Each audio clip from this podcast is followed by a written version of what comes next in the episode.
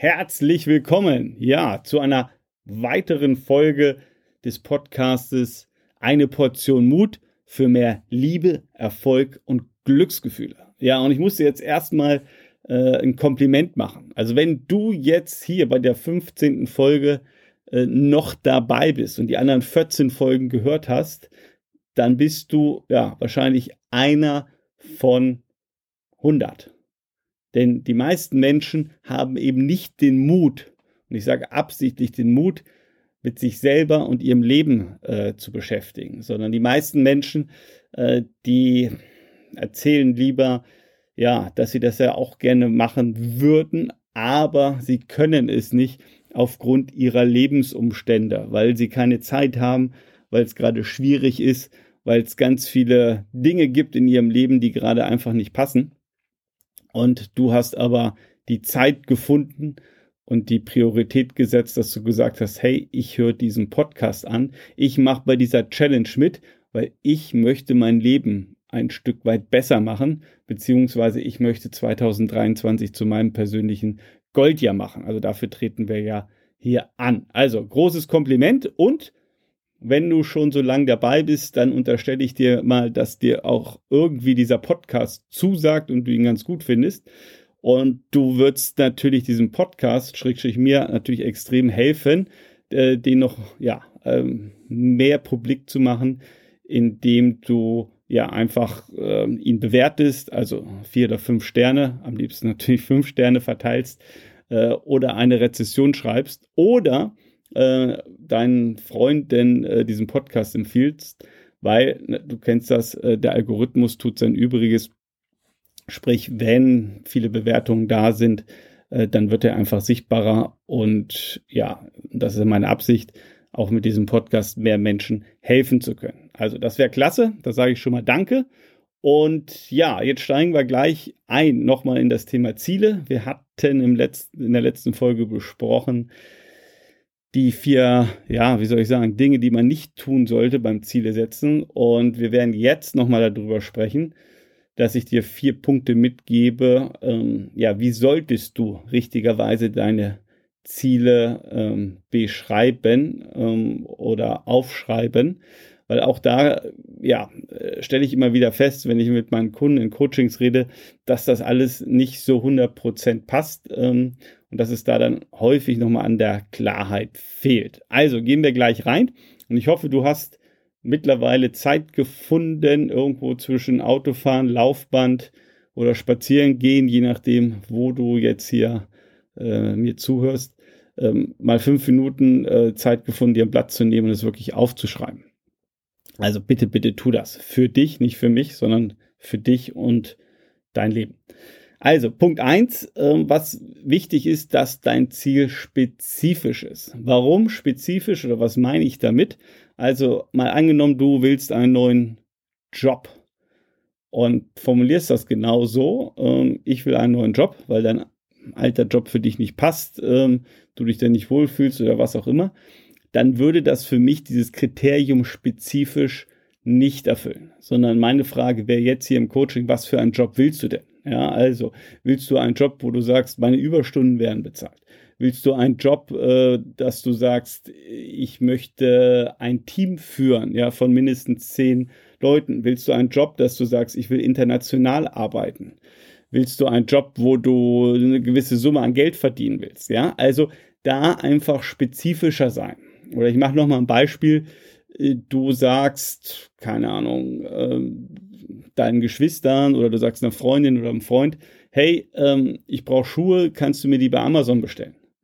Ja, also äh, mit der Aussage, äh, bitte bestell mir Schuhe bei Amazon, wird deine Freundin, Freund nichts anfangen können. Ja, sondern die Frage ist, äh, welchen Schuh willst du denn haben, in welcher Farbe, welche Marke, welche Größe etc. Ja, also auch da musst du spezifisch sein und genauso sollten deine Ziele sein. Also bitte spezifisch. Punkt eins. Punkt zwei, äh, optimalerweise ähm, auch messbar. Ja, also mal angenommen, du sagst, du willst mehr Geld verdienen, ja, oder mehr Umsatz machen in deinem Business.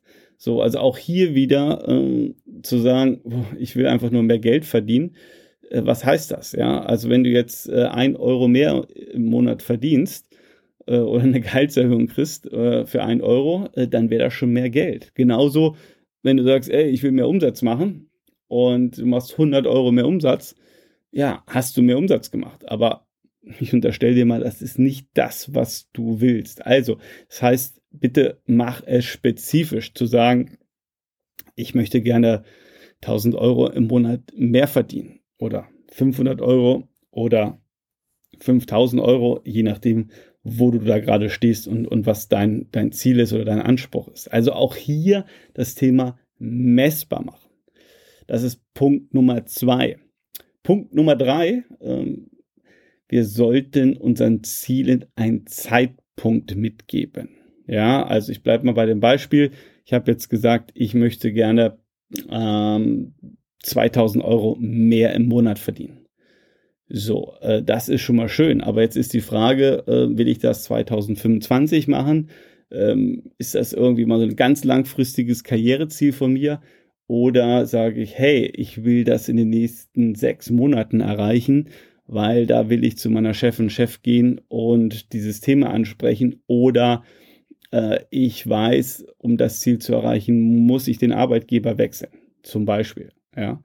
Also hier auch ein klares Deadline dran setzen, weil natürlich, und das werden wir jetzt auch dann in den nächsten Folgen sehr intensiv besprechen, es muss ja irgendwas passieren, damit du deine Ziele, Schrägstrich Wünsche erreichst, ja, und ähm, damit wir da auch eine Klarheit haben, was zu tun ist, brauchen wir auch ein Ziel, ja, weil es ist logisch, wenn ich äh, 2000 Euro innerhalb der nächsten sechs Monate mehr verdienen will, muss ich was anderes tun, als wenn ich sage, naja, in den nächsten anderthalb Jahren wäre das klasse. Ja, also auch hier ganz wichtig, ein Zeitpunkt. So, und dann ähm, äh, die vierte, der vierte Punkt, ähm, der auch immer wieder ganz wichtig ist, und ich formuliere das gleich mal so, und ich hoffe, du, du spürst so ein bisschen gleich, was ich meine.